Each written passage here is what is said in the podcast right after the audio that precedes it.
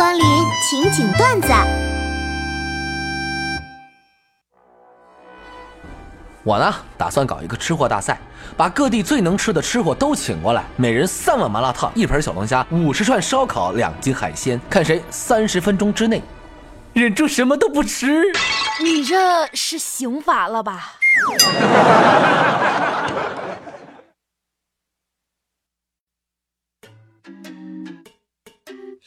两个小妖在聊天。哎，我来了这么久，还不知道大王叫什么名字呢？笨蛋，这你都不知道？大王叫我来巡山。哦，对了，小妖，你爸爸是谁啊？我爸人间转一转。哎，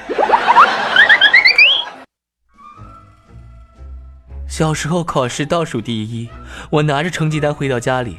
那时候觉得我可能活不过那晚了，我瘫在沙发上，随手拿起我妈的口红，给自己抹了个红嘴唇想着电视里那句话：“死也要死得美美的。”然后撅起嘴巴瞎几把亲，最后亲在了爸爸的白衬衫上。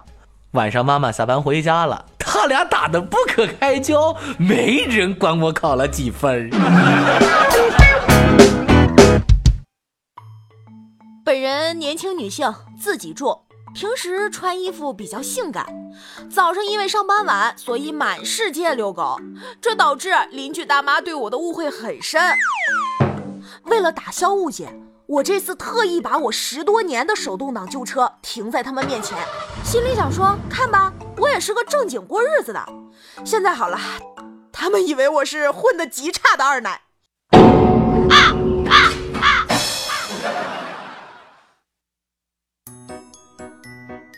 饿死我了！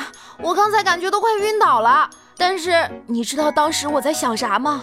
赶紧吃！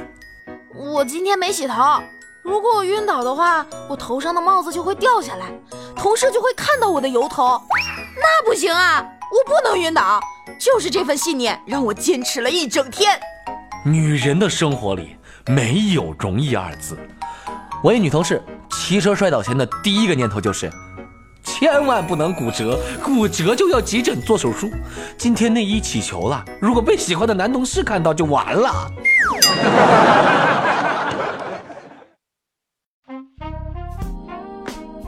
如果投胎时候可以选择，好看的脸搭配一米五的个子，平庸的脸搭配维密超模的身材，只能选一个，你会选哪个？哼，网络真好，整天做梦。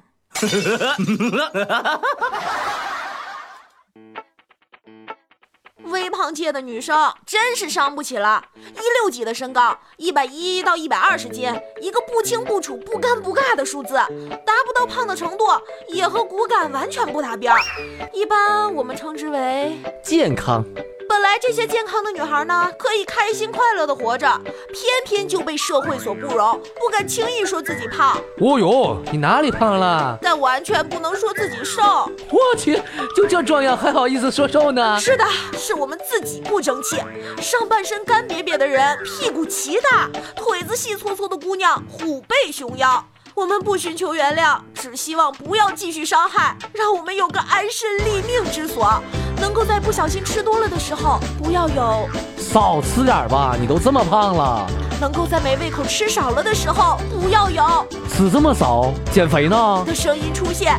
所以，为了摆脱这种尴尬，你就从微胖变成肥胖了是吗，吊儿啊？长点心吧，你三围都快变成一个数了。我操！哎呀，防不胜防啊！今天的节目就是这些了，每周一、三、五晚十九点，情景段子不见不散。